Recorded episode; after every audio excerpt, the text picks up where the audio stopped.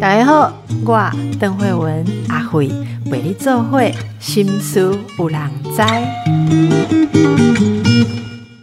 大家好，你今天有看书吗？今天想看什么书呢？学生时期，老师带着孩子们到图书馆发掘惊喜；长大之后，我们自己到社区图书馆或是书店寻找我们喜爱的书籍。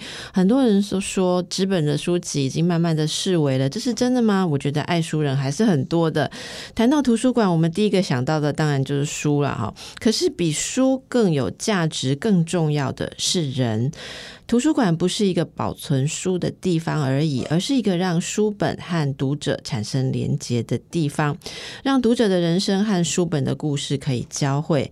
今天我们很高兴邀请到这非常特别，我想我应该是第一次访这种职业位置的来宾哦。这是图书馆馆长彭冠伦，好，呃，冠伦馆长你好，邓医师好，跟我们听众朋友问好一下哦，你人在哪里？呃，各位听众朋友，大家好，我是馆长小编冠伦，我现在在云林。哦，云林哈，云林来。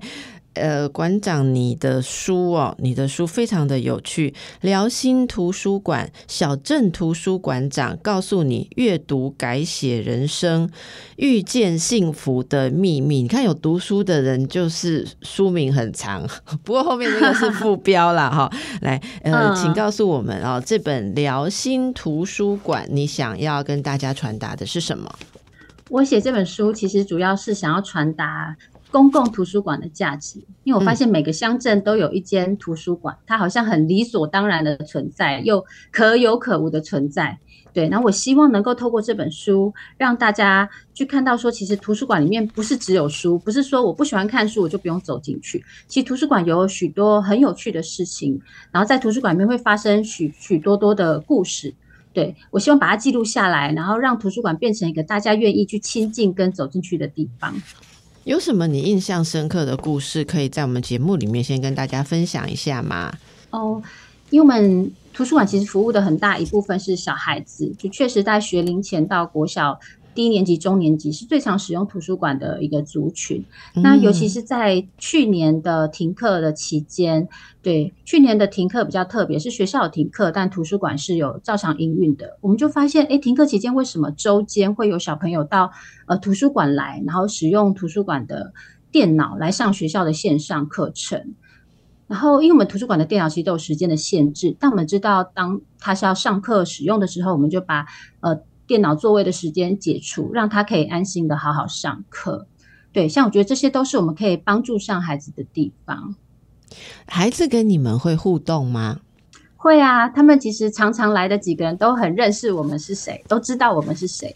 对，而且小孩会认得他，他常常来，他就会认得你。他有什么问题，他会直接走到你面前，他会直接找你，向你询问。比如说，他可能借书证出现了什么状况，对，或者他找不到书，他有任何需要帮助的时候，他会找他觉得信任的那个人开口帮忙，寻求协助。你在书里面有写到一些故事啊，哈。呃，我我想请你跟大家分享，因为我我自己看到像是个早上八点就出现在图书馆，他六日都在图书馆里面的这个，就是之前学校停课的时候，对不对？好，所以你你跟他互动的时候，也看到了他们可能是隔代教养的家庭，或者说呃他自己的一些需求，所以你呃你你们要帮他，例如说呃。座位系统啊，这座位系统跟孩子们，这就他们都很熟悉这个，可以跟我们听众聊一聊。就是你会跟他们互动的这些细节，而且感觉好像你跟这些小朋友不是只有服务他们看书借书，对不对？其实你在这呃这个位置上也观察到很多现代的孩子们他们的需求，或者说家庭的照顾的一些呃没有办法。完善的地方哈，所以我我是想请你，大家想听你聊聊，你图书馆长到底会看到孩子的什么需求呢？嗯，因为大部分我们都觉得图书馆就只有书，但其实我觉得图书馆的重点更是走进来的人。像是有时候我就发现寒暑假期间，其他很多孩子都是成群结队的来图书馆，但是有个女孩她总是一个人来。他就是，而且他是早早在开门前，他就会在门口等候，然后他都是一个人来，一个人走，我就觉得很奇怪，我就会去关心他说，哎，那他的呃爸爸妈妈、兄弟姐妹或他的同学，他为什么都一个人来？对，后来才发现说他可能是呃家长在外县市上班，所以早早要把他送过来，他自己在图书馆等开门。嗯，那那天我发现他身体不太舒服啊，就觉得他可能需要人家帮忙。对，然后后来才发现，我就说那爸爸去上班，那妈妈呢？他就告诉我说他妈妈在住院，然后。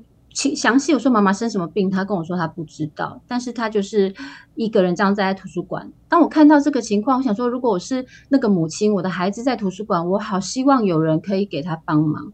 我就把我的手机啊、电话都告诉他。我跟他说，如果你在这段期间你有任何需要帮助的时候，你都可以打电话给我。我想说，妈妈在住院，爸爸在外县市，他如果需要帮忙，他可以找谁？既然他在图书馆，那我就是成为那个可以帮助到他的人。嗯嗯。这样有没有爸爸妈妈也会跟你们成为朋友？然后，例如说有事情的时候，还是小孩子去看书的时候，他们会希望呃跟你们有一些认识，然后很像是社区一种支支援的系统之一，会有这样的关系吗？会，就是其实是应该是这个系统是无形中去建立出来的。像我们如果要借新书的时候，可能要要要抢嘛，大家都很想借。有的小朋友一来就会说：“我妈妈今天早上有没有先来帮我借书？”对，然后我们都知道他的妈妈是哪一位，他的小孩是哪一位，然后有什么状况，或是他的妈妈打来问说：“哎，小孩有没有在图书馆里面？”其实我们都是知道状况的。是因为你在书里面还有写到说，你有一次。呃，就是在你的鸡婆是孩子的网那边啊，哈，哎，我们都没有想到，原来图书馆里面出现的，不就出孩子出现的时间不对。如果是上课时间出现在图书馆，你们要有敏感度，对不对？对，就是我觉得这个是一个，可能是母亲的敏感度，就觉得这个时间不对，今天是要上课的。你说你自己做妈妈的敏感度是吗？对，就是他不应该在这里闲晃。对，所以我就是去关心一下那个孩子，然后他跟我说，他因为请病假，身体不舒服，所以来图书馆。嗯，可是这个听起来就觉得很奇怪，我就觉得应该不是这样。但我还是先相信他，我就问他是几年几班的这样子。对，然后后来我就去跟学校求证了一下，最后发现，哎，他并不是真的生病，而是他就是。逃学这样子没有进学校上课，那后来也是学校啊，后来他就离开图书馆，因为他可能我向他询问的时候，他有一点警觉性，他就走了。所以后来当我们意识到这个学生并没有出现在学校的时候，就在图书馆里面，但是人又不见了，我们就开始就是到处去找他。后来有找到。嗯，这个真的要蛮有敏感度的哈，真的要蛮有敏感度的。所以大家其实可以想象，图书馆在，尤其是社区图书馆，其实就是生活的呃领域里面的一个地方哦，一个一个呃，应该说是大家交流的地方，在那边也会有人际网络。那说到阅读哦，刚才我一开始在介绍的时候，我就说很多人都会想象，现在人看纸本书的越来越少，或者说阅读的习惯变少。可是图书馆长如果这么样子的投入还写了书，应该不是如此吧？应该看书的人还是很多吧？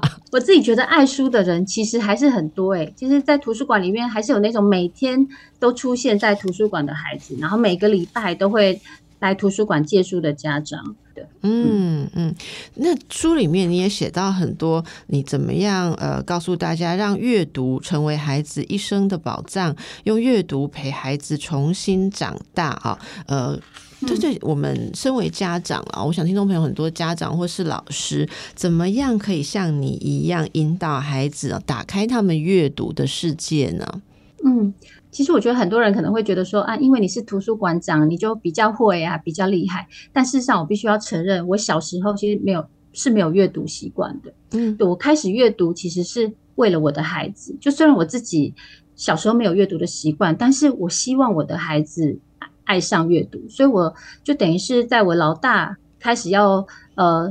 进入阅读的时候，我就陪他一起亲子共读，就开始讲故事给他听。那那也是我自己开始阅读绘本的契机，所以我才会说我是陪着孩子重新长大一次。就是你可能从前没有阅读经验，但不要紧，跟着你孩子的成长的进程，你就陪着他一起阅读。他可能现在在读绘本，接下来会读桥梁书，读到小说，对，你就陪着孩子阅读的历程，你会跟着他重新长大一次。而且我相信那个收获不仅仅是你想要让孩子爱上阅读，你。你自己也会爱上阅读。请问这个陪的过程，你一定有很多的心得，你陪过很多的小孩开启阅读哦。对某些没有这样习惯的听众朋友来讲，应该会很想知道，例如说。应该怎么做？如果如果他的孩子目前没有这个习惯，他可以怎么样开始？从哪里开始？哦，像书中你有有帮大家列书单吗？呃，有没有一些你建议的呃开启的方法，或你陪伴的经验里面？哎，觉得后来哇，孩子自己对阅阅读变得很有兴趣的哦，那这是怎么开始？有些什么样的呃过程呢？嗯，其实我觉得阅读这件事，其实越小陪伴是越简单的，越小开始越好。然后我也要让家长觉得，就是说不要去排斥什么漫画书啊，或者是你觉得那些文本好像学不到东西。你要相信每一本书能够愿意被出版出来，现在出版社都很努力、很用心，要把知识包装在一个很容易进入的一种很轻松的表达方式。对，所以说其实你从一些呃。比较是图文书或者是科普漫画，当有一个切点，就读书需要一个入门的契机。当他有机会入门之后，你就要相信后面还有门，他自己会找到下一本他想要看的书。那么家长从哪里知道？例如说，现在如果有小学阶段的小孩，哦，现在听了您介绍说，诶，可能图文书或者是漫画科普也可以啊。那家长可以怎么样去知道？呃。好，例如说有家长今天听了节目，他今天想要开始来试试看跟孩子一起阅读哦，他可以怎么入手？哦，呃，我自己入门的一本书叫做《给孩子的绘本一百八十选》，就是它里面会选出一些书。书单出来，你就可以按图索骥去找到你想要看的书。那我在这本书里面最后面也有给家长的一些分类的书单，你可以透过作者以书找书，因为有时候呃很多绘本的作家他除了一本书之外，他有很多书。你透过一本书的入门，让孩子认识这个作者之后，他这个作者所有的书后面他都会买单，他就会一直读下去。我的经验是，小孩子不会一直读下去了哈，因为他们有他们喜欢的，就会一直读下去。有的是你拿给他看完，说这本可以丢掉吗？好，那我们就把它送去附近的图书馆啊。所以，呃，怎么样去？观察说，呃，孩子的兴趣可能在哪，或者其实书单里面书非常的多类，哦，爸爸妈妈们可能会想，哎，找自己有兴趣的，然后给孩子看。那如何去观察孩子的反应，或孩子如果没有兴趣，甚至读不出所以然的时候，不少馆长会建议怎么做？你自己会怎么做？我觉得就是带孩子去一趟图书馆，让他自己选。所以我们把这个选书的权利还给孩子，并且尊重他的选书，不要说你借这本，这个不用借。然后不要去否定它，反正图书馆借书又不用钱，每一本借的书你都带回家，有看就看，没有看就没有看，再还回来就好了。就是先尊重他，可以自由选择自己想看的书。是让孩子自己去图书馆选书哈，然后他们有这个习惯，他们自己也慢慢应该会去摸索图书馆的绘本，呃，或者说呃青少年的读本啊，像桥梁书这些数量都蛮多的嘛哈，所以在图书馆里面是用什么样的方式分类？孩子进去找的时候，呃，跟我们大人在找书的那个分类系统类似吗？对我们图书分类系统通常就是照呃所书号在排列，但是儿童会有一个儿童区，就它会分区域嘛。对，我们会有个儿童室，就是专门就是给孩子们阅读的书都会放在那里，所以只要进去那个部分就都是孩子可以读得懂的书。它没有分类吗？有啊，就照那个所书号的分类，因为我们其实图书馆乡镇图书馆都很小，就是我们一进去大概走几步，所有的整个呃所有的书区，你就可以马上借到所有的书。所书号分类是什么意思？它没有分科学。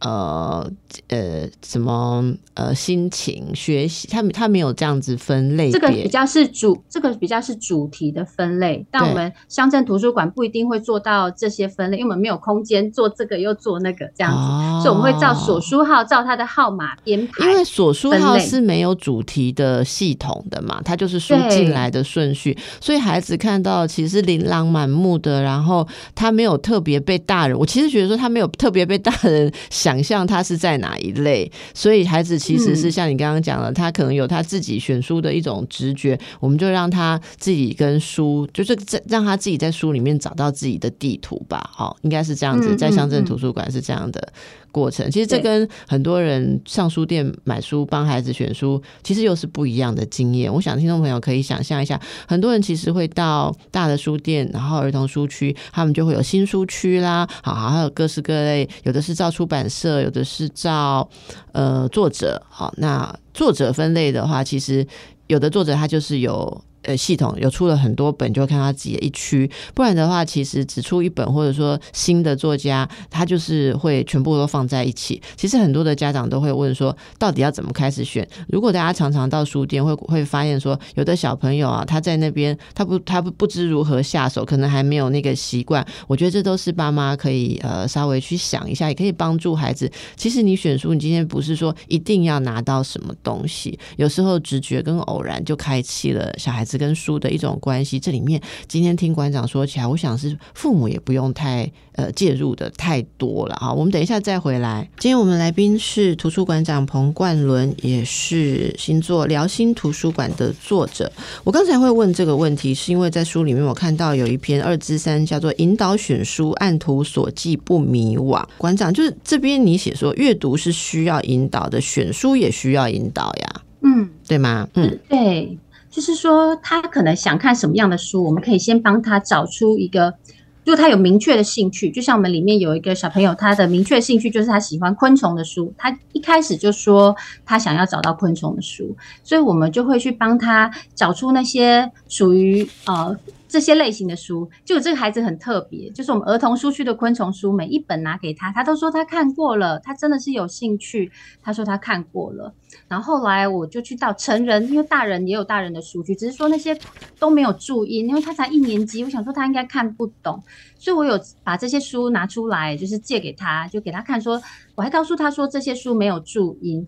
但是你看图就好了。他跟我说，就是他都看得懂。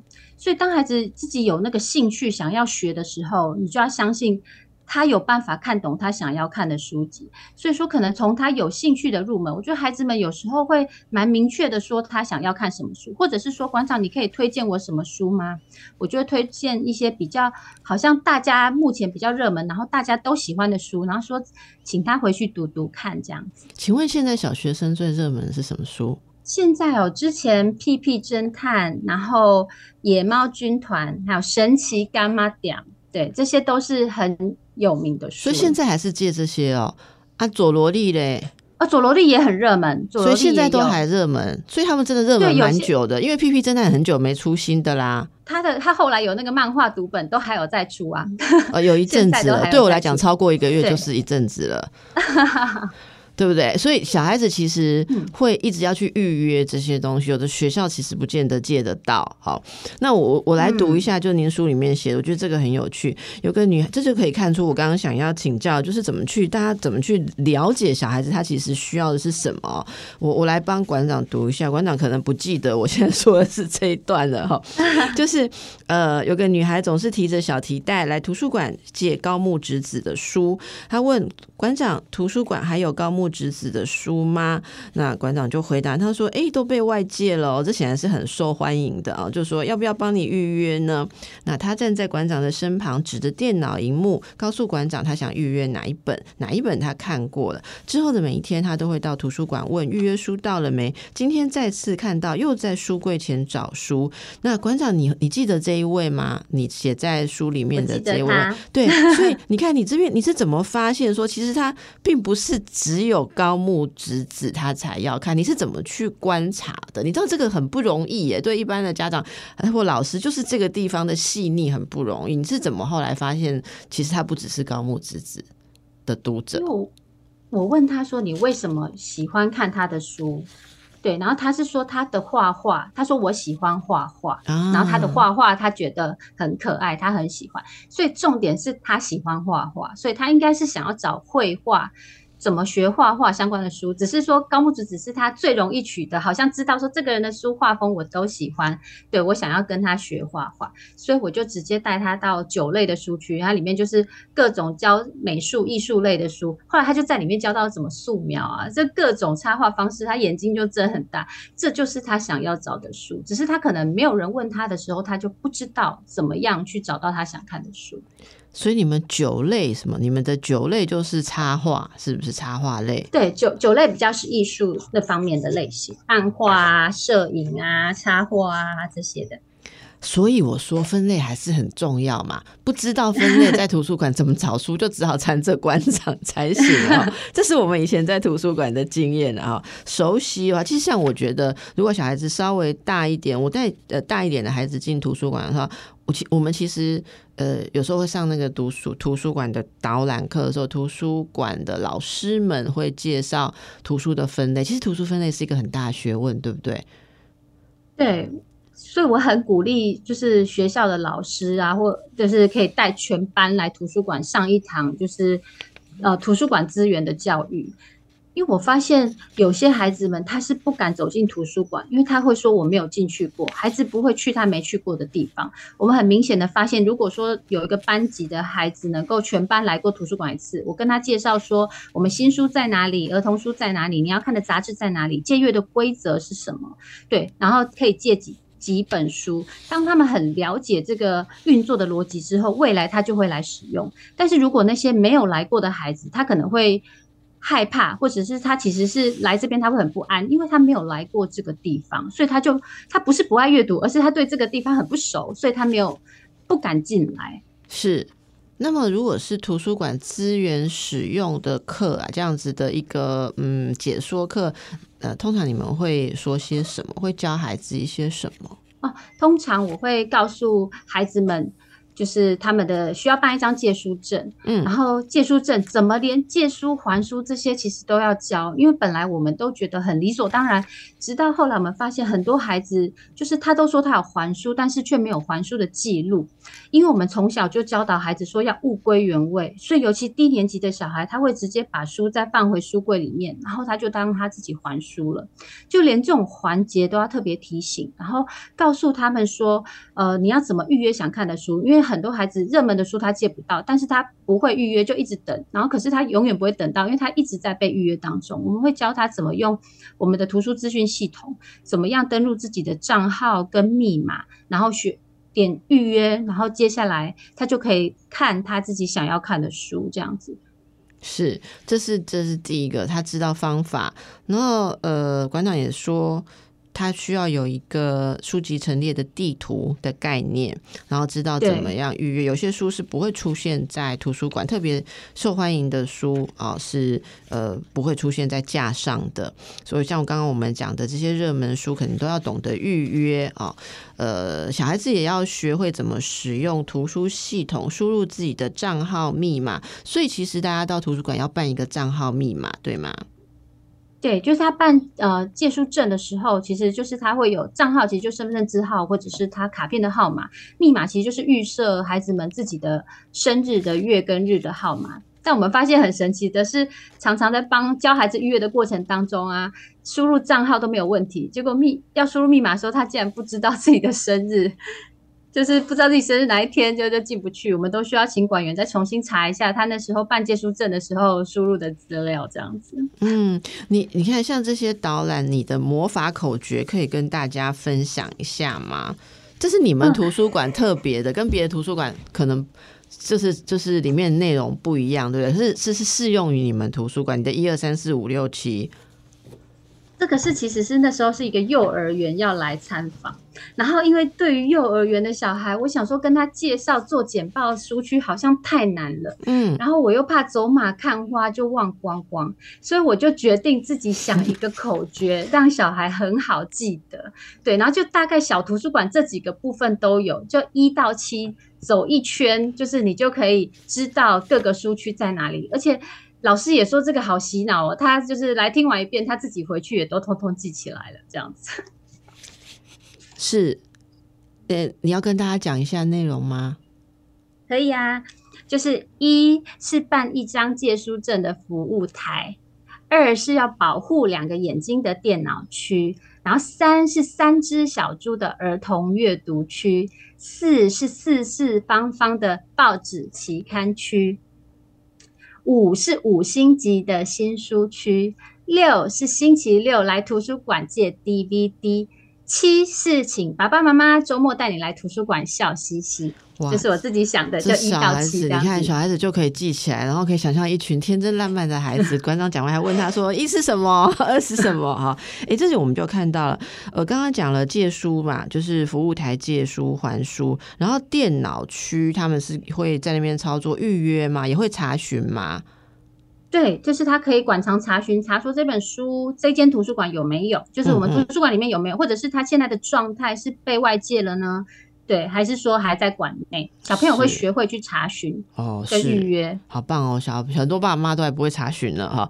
儿童阅读区、报纸期刊区，还有新书区，所以你们也是有新书区，对不对？对，我们会把新书先把它弄成一区，就很多人旧的书可能看过了，所以会有新书区，会先到新书找说有没有最新出版，然后还没有看过的书。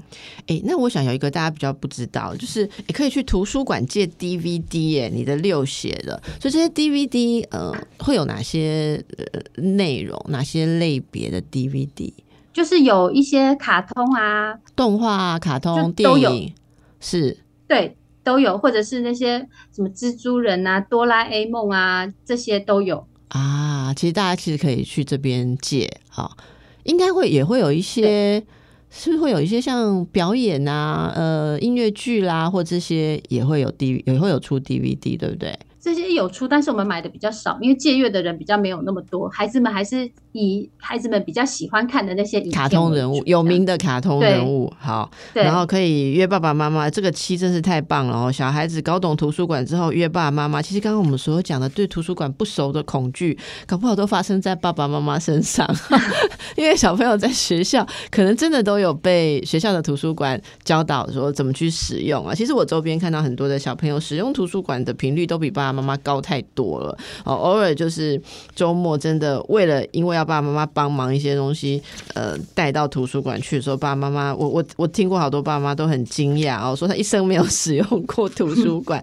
这真的是非常棒的呃一个机会。那其实社区的图书馆跟学校跟社区里面的学校如果有连结是非常重要的。据说你们跟呃附近的学校也有一些连接。节对不对？好，这是什么样的一个连接？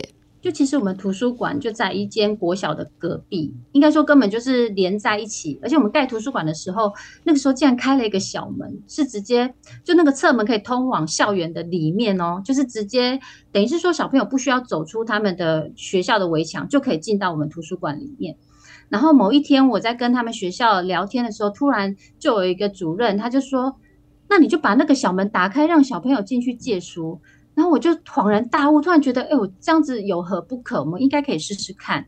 于是我就开始跟学校合作了一个叫做“下课十分钟”的计划。也就是说，在孩子们上学的时间，下课的那个十分钟，图书馆的侧门都是打开的，学生可以直接从校园里面进到图书馆里面来借书还书。那这个不算出校门哦？没有出校门啊。因为他们学校有什么正门、侧门都不是，是我们就盖在学校的旁边，就有一个小小的的门，我们的门就通往校园里面，所以他们是可以直接进来借书还书。这个门中间都没有校外的任何一寸土地，就是它直接是封闭的，从校内连到你们图书馆这样。对对，没错。哦，因为如果说从学校的一个小门出去，再进到你们小门，中间其实只要有十公分的距离，家长就会担心的，你知道吗？哦。嗯，我们没有十公分，而且只有一个门，一打开就是学校，一打开就是连通的哦，这真是非常有趣的 设置，这样哦，非常有趣的，所以你们几乎就是学校附设，就是那种改造咖的戏啊，哈，就是后面就是这样子，对对，这真的太棒了。你你说自己的工作不只是图书馆长，而是当一个孩子可以信任的大人啊。其实我有看到这句蛮有感触的，孩子们真的很需要可以信任的大人，但这是一个。呃，并难道这不是每个小孩都可以得到的事情吗？是有看到很多孩子，他们周边没有让他们可以信赖的大人吗？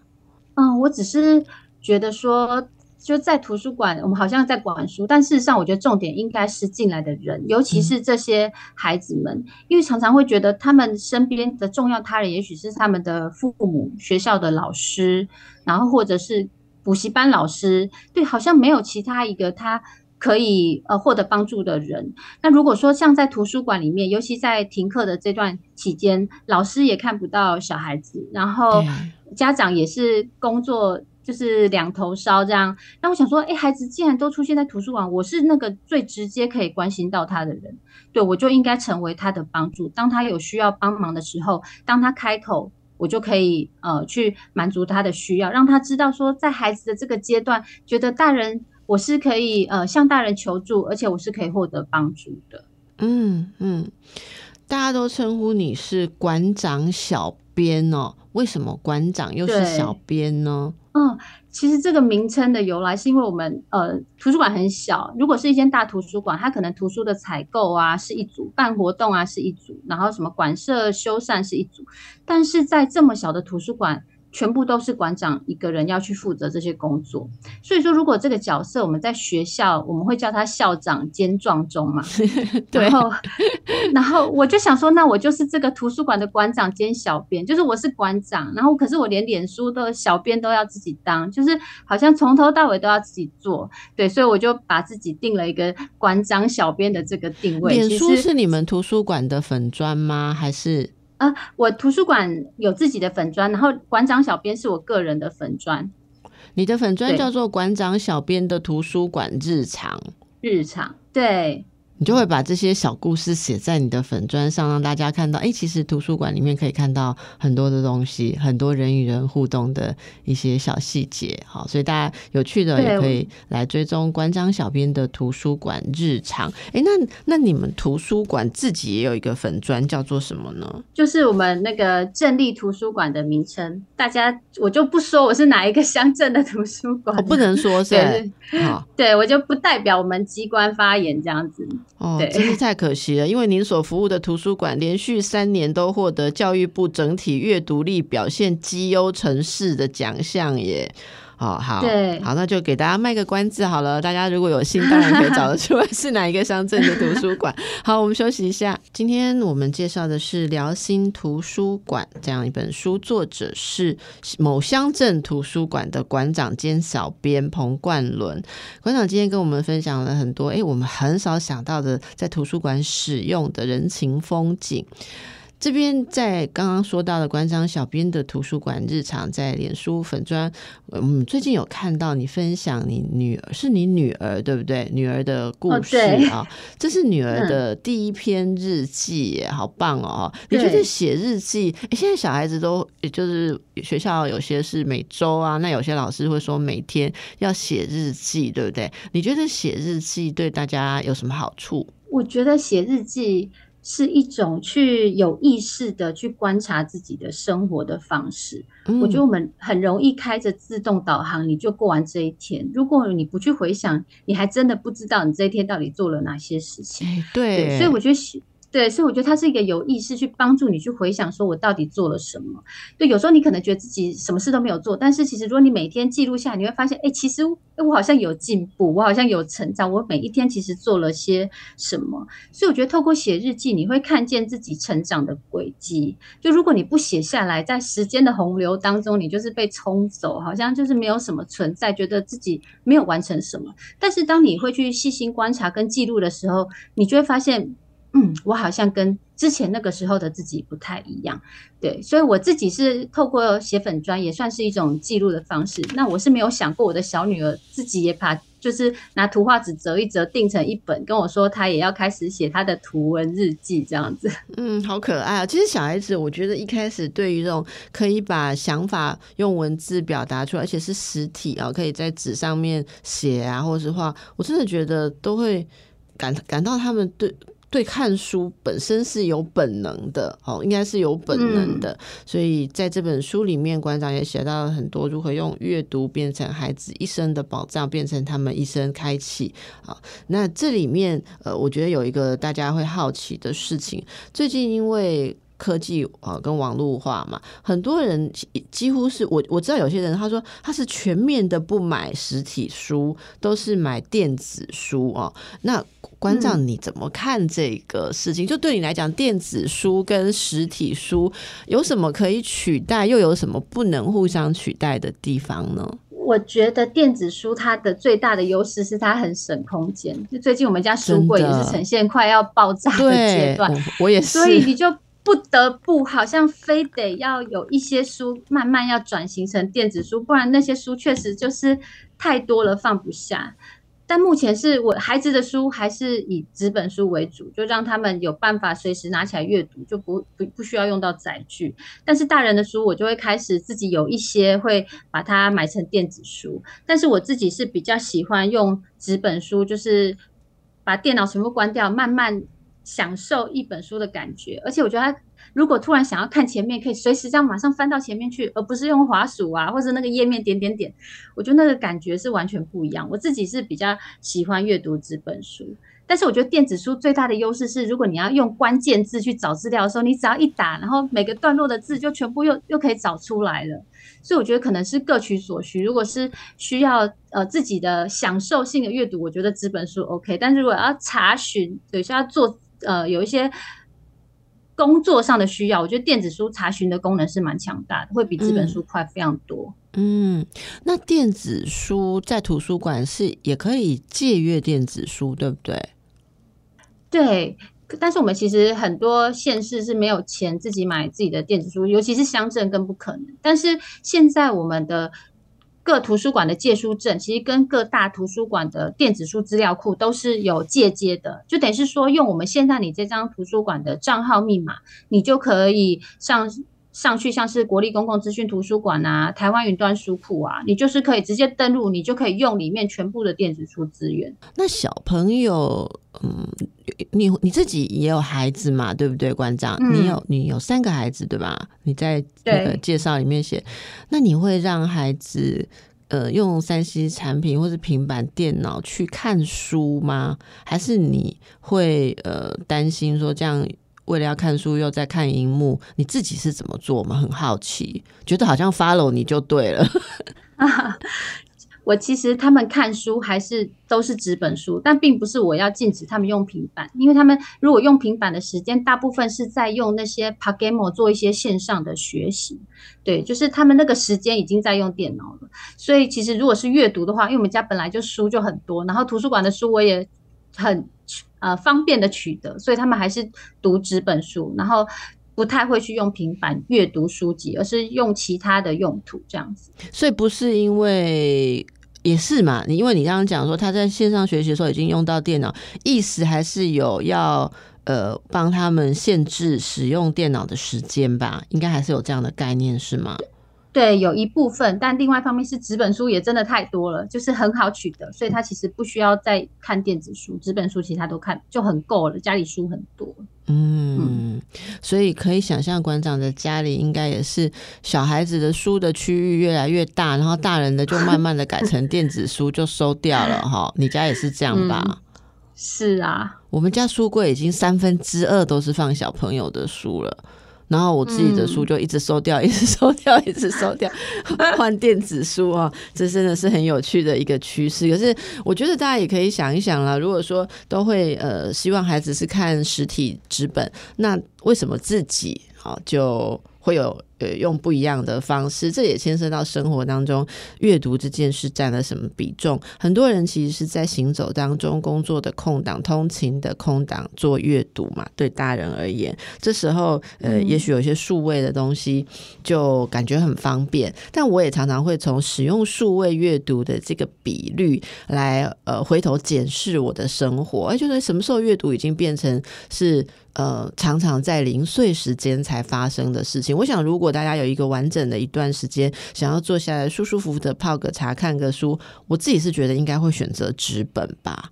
拿着也比较舒服，然后就像翻阅啊，或者视觉上对眼睛都会比较舒服，所以这些都可以让听众朋友参考。今天真的很难得，好像很久没有回到图书馆，然后呃，透过馆长的介绍，然后想象着，哎，为了孩子再去关心一下图书馆这个事情，再回到图书馆，是不是发现阅读在你的生命当中可以重新再被放进来，可重新再有一个位置哦？好，那这个馆长最后想请问。你你你希望这本书，你的书被谁看到？我希望这本书啊，被家长们看见，或是被老师们看见。我在书里面有一章写到说，成为你想要的改变。对我们现在很多就觉得我们要推动阅读，要教小孩阅读，但我觉得我现实中看到的情况是。大人们并没有在做这件事，就是我们可能在追剧啊，啊在划手机，但是我们却嘴巴上叫小孩去阅读，或者是学校的老师叫孩子们读书，自己有都在改作业、在工作等等。对我认为。阅读这件事情，我们大人应该要以身作则，要从我们自己开始。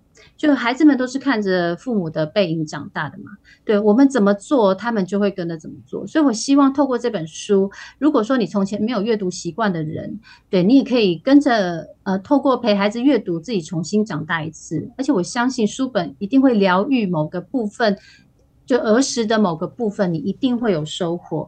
然后也不要觉得说，我现在都已经几岁了，现在才要开始读书，有可能吗？对，人家说种一棵树最好的时间是十年前，第二好的时间就是现在。我觉得只要任何时间，当你想要开始，就翻开一本书，对你一定有办法在书里面有收获，并且能够遇见一个更好的自己。是馆长也常常阅读哦，你自己你是。你刚刚说，其实很小的时候你没有阅读，是为了陪孩子阅读。那现在您自己阅读的习惯可以跟大家分享吗？你都怎么取怎么取书，还是是很随意的呢？呃，偶然的直觉的，还是你是有什么样的一种脉络在读书呢？哦，我读书就是从自己的兴趣开始，就是我可能对一些成长啊、学习啊、亲子教养或者是需求，我目前的需求，其实我觉得。从需求出发很棒，对不对？对，不要对，不要去迷信别人读什么书，你读你自己需要的书，可以解答你生命困惑的书，那对你来说就是现阶段最重要的书。然后也不用强迫自己要把一本书读完，你只要在里面找到一个可以。好像一个答案可以回应你，你觉得 OK 了，我觉得这样就好了。我觉得大家都觉得整本书我一定要全部都看完，然后好像把它当教科书一样，从头到尾一个字一个字的看，就是不用这么大的压力，我们又不用考试，对，而且重点是，如果人生是一场考试，它就是 open book 啦，你随时把书打开，答案都在里面，对，不用像那个答案就好了，不用像哆啦 A 梦的那个。吐司记忆吐司一样，每一页你全部都要吃进去，有时候真的吞不进去，装不下那么多。其实你，我觉得你刚刚讲的真的太棒。